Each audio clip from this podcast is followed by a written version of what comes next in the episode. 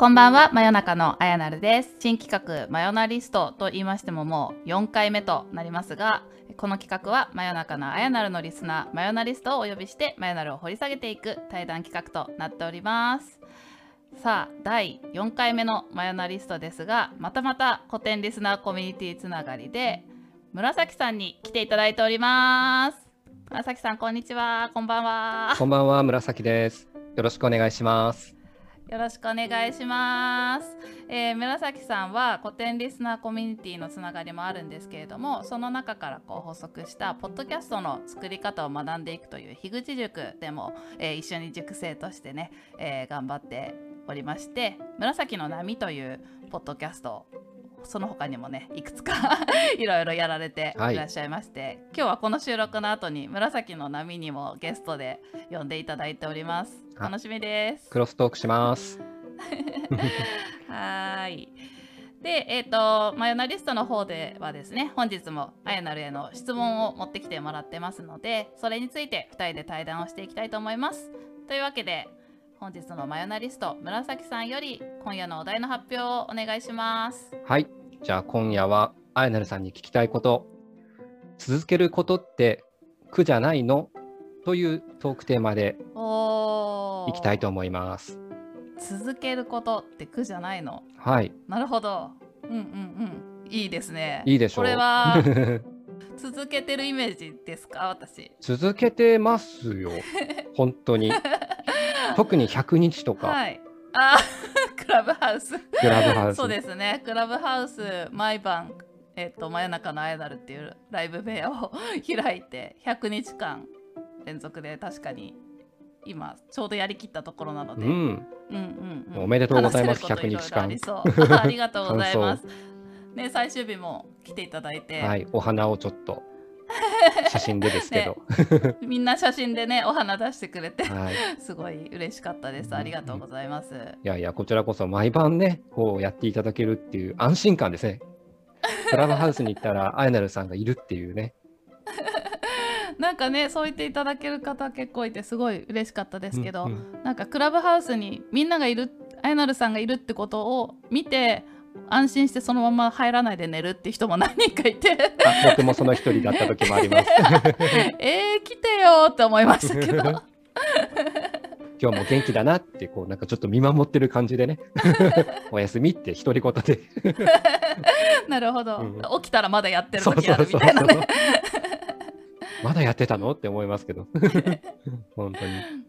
うん。うん、うん確かにね。100日はよく続けたねっていうことは皆さんに言われたので結構このテーマタイムリーでいい感じですね。うんうんうん、だからもう、うん、いつからその設定をしたのかなっていうところから聞きたいんですよね。クラブハウス始める前から100日って決めてたわけじゃないでしょ、うんうんうん、そうですね、うん、徐々に徐々に。上げてった感じですね。うんうん、それはまあ、何日目ぐらいから意識したのかな、うん、例えば気がついたらもう1週間ぶっ続けでやっちゃってるわ、みたいな、えっとですね割と何やるんでも結構私小さい目標を積み重ねていく感じなんですよね、うん、そうすることによって結果的に長く続いているなるほどなるほど、うん、イメージで。小さい目標ですか、うん、うんうん。クラブハウスに関しては最初は本当とりあえずどんなもんかやってみようっていう感じで始めて、うんうんうんでまあ最初やってみたら結構楽しくて、うんうん、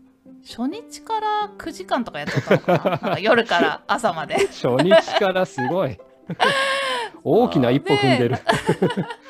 そうなんですよ。やべこれ楽しいぞってなって、うん、でまあその中で、まあ、楽しいだけじゃなくて結構こう皆さんとの新たな交流が生まれたり、うん、ファシリテーションスキルがかなりつくなっていうのもあって、ね、あの自分がこうイベント運営とかしていく中で、はいはい、オンラインで交流する、はい、雑談の空気を作るっていうのはすごく難しいなっていうところを課題としてたので、うん、そこの盛り上げスキルみたいなのをつけるっていう意味でもすごくいいなっていうのもあって、まあ、まずそういうところでちょっと続けてみようっていうふうに決めたんですよね、うんうん、まあ、そこのモチベーションが多分まずなかったら続けられなかった、ね、そうですよね。こう得られるものがあるっていうのと、うんうん、あと単純に楽しいっていうのがいつもキーポイントになってるかなっていう感じで、で最初はまあ10日ぐらいやってみようかなぐらいの感じ、うん。うん、で10日やったらもう全然まだ楽しかったので次の設定が多分1ヶ月やってみようとか、うんうんうん、そんな感じでしたねだから1ヶ月はやろうってすごい思ったのはすごい覚えてますね。覚えてるんですね。うん。でえっ、ー、と1ヶ月経って、うんうん、でその時にまだまだ楽しかったんですよね。なんかこう新しい人がどんどん来てくれたり、うんうん、毎日来てくれる人があの私が作りたい雰囲気をこう一緒に作っていってくれてる感じがして、うんうん、まだまだやりたいなこれめっちゃ自分に合ってるなっていう風に感じたのが1ヶ月ぐらいで。でとりあえず50日やろうってその時思ってあそうです、うん、なんか本当そういう感じでいきなり100とかはやんないで、うんここまで来れたから次ここまで目指そうって言って少しずつこう、目標設定していく感じですね。それこそアジャイルじゃないですか。うん、そうなんです、うん。みんなと一緒に雰囲気を作ってって。そうなんですよ。うん、私結構ねアジャイルを先に学んだってよりは自分の生き様というか考え方がそもそもアジャイルでアジャイルに出会った時に、えー、あすごい自分の考え方と一緒だなと思って好きになったんですよね。いい話。僕はアジャイルって言葉の意味が分かんなかったんですけど、うん、あやなるさん見てて分かりました。嬉しい。そうですね。こんな感じっていうイメージでいてもらえれば、うん、なんかまあ、うんうん、実際にこうアジャイルで開発を進めていくためにはいろいろこう細かいね、えー、フレームワークだったりとかあるんですけれども、うんうん、まあなんかそもそもマインドセットを持ってないとそれをやってもしょうがなくて、そこのマインドセットみたいなのは、うんうん、本当この私の生き様みたいな感じ。で いいかもしれない。こんなこと言ったら怒られるかもしれないけど。アジャイル界隈の人に。学ばせてもらってます。もうクラブハウスの姫でしたからね職人さん姫姫なんて可愛いものじゃ。いやいやいや。女帝とか言われてましたからね。そうね女帝って言われてましたね。はい、面白い。まあはい。本当そんな感じで50日経った時に次立てた目標が100日だったんですね、うん、もうそこ50いったからもう 100, 100いけるだろうっていうのもなんか感覚的にあったのとなんか70とか80とか中途半端な気がして、100はいこうっていうふうに、うん、切りよく、うん、倍でドーンみたいな感じで、結構なんか達成感とかが好きで自分で達成感感じられるような環境を、自分で作っていくようにしてますね。なるほどね。まあ確かにもう本当100日目の時は僕100日参加してないのに達成感を味わいましたね。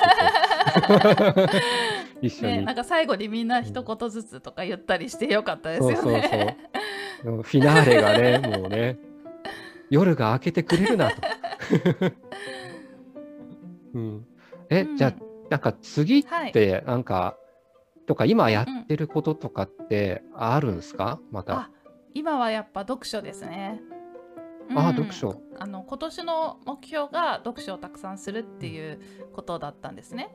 でそれもなんかたくさんってどれぐらい自分ができるか分からなかったので、あの、あんまり最初目標は定めないで最初数ヶ月は自分がどれぐらいいけるのかを見る期間として置いててで3月まで経ったところでギリギリ月3冊ぐらいできてた、まあ、正確には1月スタートダッシュで5冊やって、うん、その後ちょっとあの クラブハウスにはまって速度落ちてはいたんですけどまあなんかそれを見た上で月最低3冊はやろうっていうふうに決めて、うんうん、で次今6月までその半年間でどれぐらいいけるかっていうのを今自分で見ててもし40冊いけたら年間100冊を目標にしようと思ってるんですね。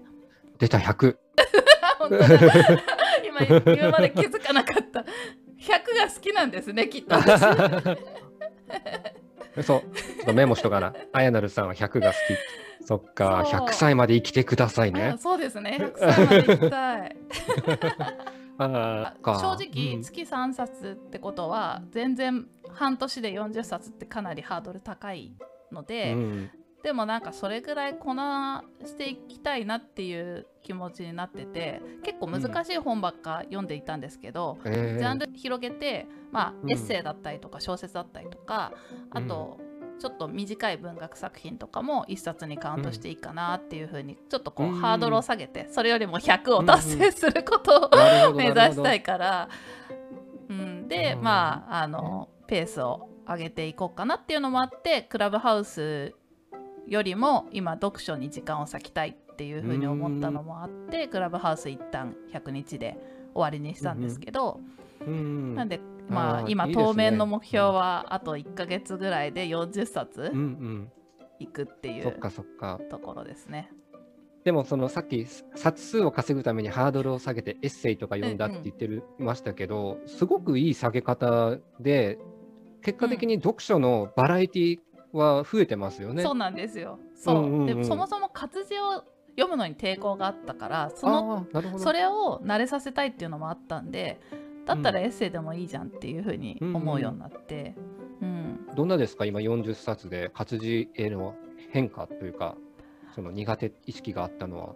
あもうだいぶ余裕です。もうあの読みたい。毎日読みたいみたいなモードにもなってます。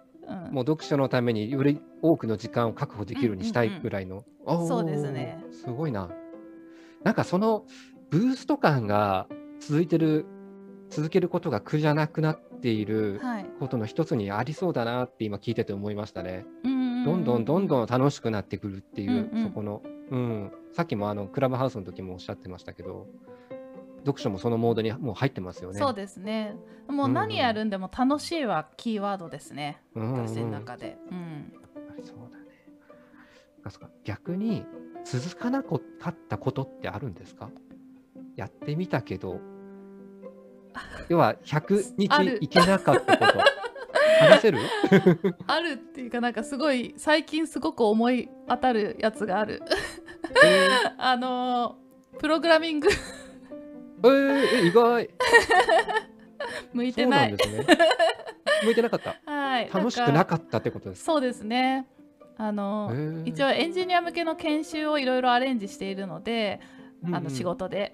なので、うんうん、まああの私自身はアレンジすること調整運営とかが得意であってあの、うん、プログラミングの中身技術的な部分はあのそのスキルを持っている人に任せて一緒にやっていくってスタイルが好きなんですけど、うん、とはいえエンジニアの学びの場作りをしていく上でプログラミングがどういうものかっていうのを、ある程度は自分でもやってみた方がいいかなと思って、そうですね。でで、ね、Python 勉強し始めたんだけど、うんうん、なんか全然 ダメですね 3日前ぐらいに久々にやったけどなんかやっぱ楽しくなくて、うん、向いてないんだなって思いました。なるほど。ものづくりは向いてないのかな？あ、ものづくり向いてないです。あ、向いてないですか、うん、全然好きじゃないです。生きた。そうなんですよ。あのマインクラフトとかもやったけど全然楽しな楽しさが分からなかった。言っていいですか？はい。僕もです。え、そうなんですね。うん、なんでずっとつるはしで掘らなきゃいけないんだろうって悲しくなってくる。え嬉しい。結構周りマイクラ好きな人多いからなんか全然分かってもらえなくて。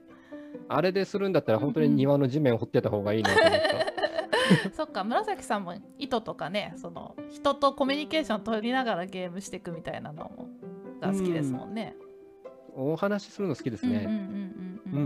そう私もそっちの方がいいな、うんうん、そう。じゃあこんな風な2人で話してるといつまでも話せそうですね。ね まあ今ありがとうございます。ちょうどね15分ぐらい経ったのかなと思いますので、うん、一旦ここら辺で前編とさせていただいて、ね、このまま続き後編に行きたいと思います。はいありがとうございます、はい、期待でいいのかな？はい。引き続きよろしくお願いします